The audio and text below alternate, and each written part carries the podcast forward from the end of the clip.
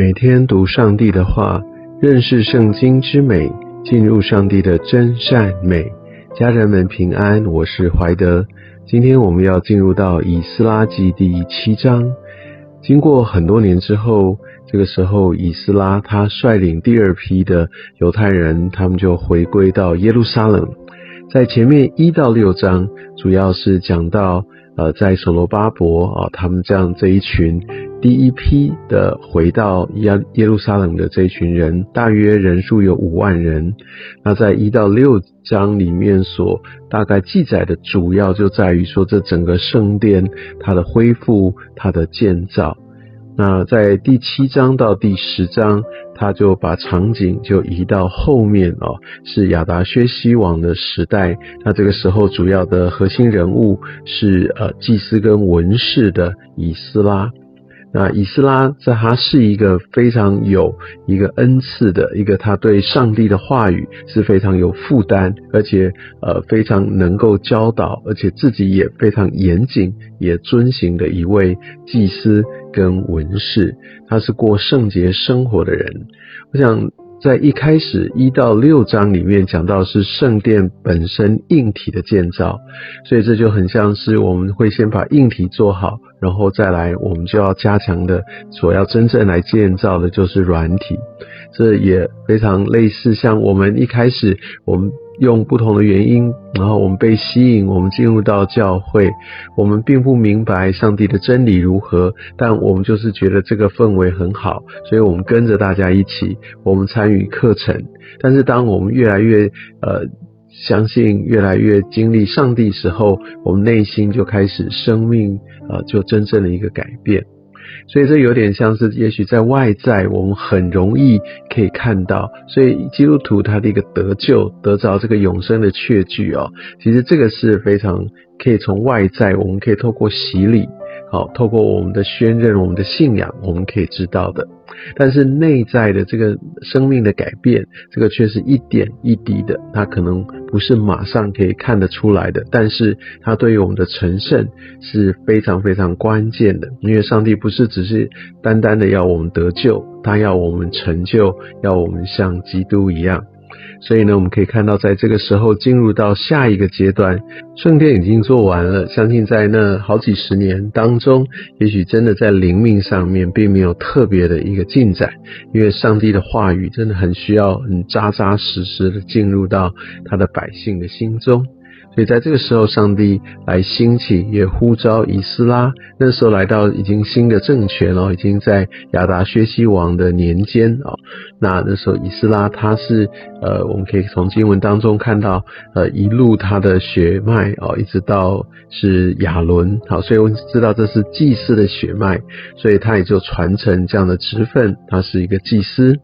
但。后面我们可以看到，它同时也是文士。这边讲到的是，它不是一般的文士而已，它是通达耶和华以色列神所赐摩西的律法书。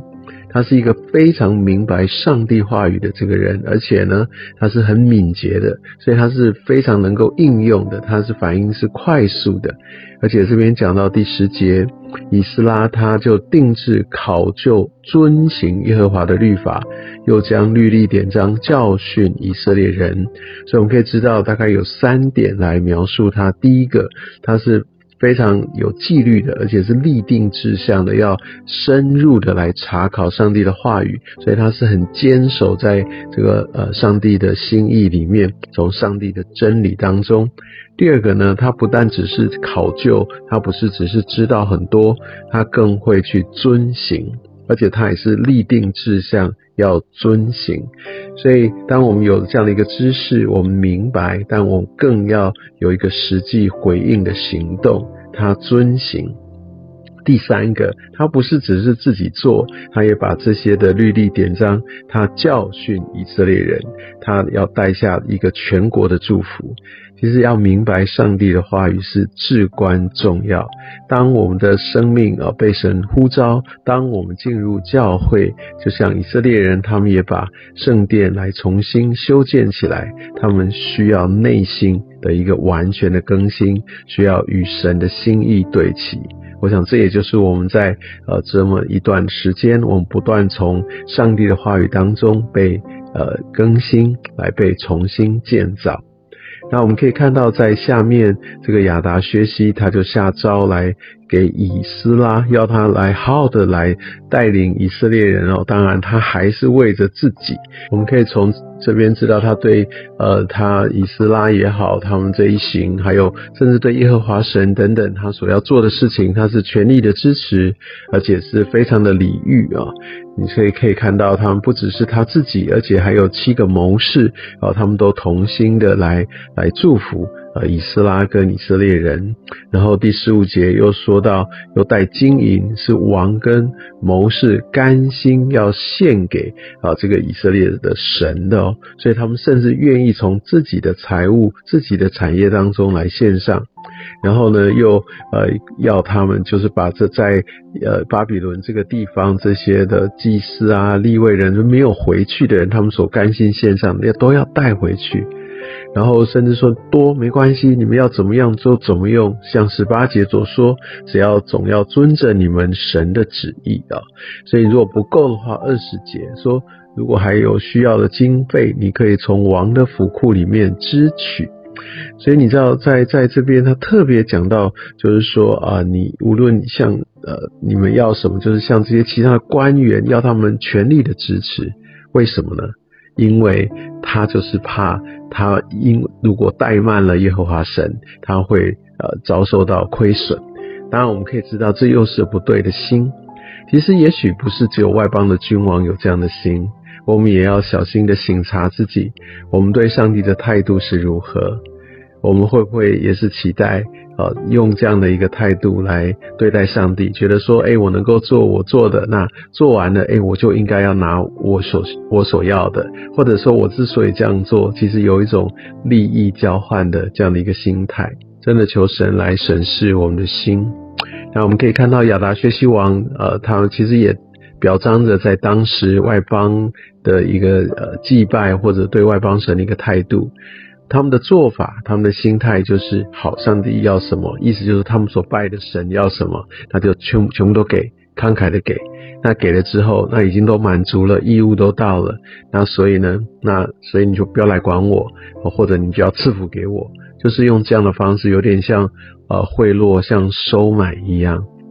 那我们知道，我们的神绝对不是这样子的。是的，我们的神要我们遵行他的话，但是这个遵行不是只是要我们避祸，不是这个遵行是要我们可以走到我们的命定，可以得着真正的祝福。而且我们的神他渴望来与我们建立亲密的关系，因为我们需要有这样的一个同在的关系，我们的生命才有办法真正的改变，而且我们才有办法真正经历到他给我们的爱。但是外邦不是这样子，就他们是维持一个非常呃疏远的关系，最好互不侵犯，大家做好自己的就好了。所以我们可以知道，我们的神是非常非常的不同。但我们更需要从这样的一个背景当中，还有所指出来这些外邦人对他们的神的态度，也来醒思我们对上帝，我们的心是否全然的纯正。真的求神也使用今天的话语来带领我们，让我们能够只知道如何要跟上帝建立一个正确的关系。愿上帝祝福你。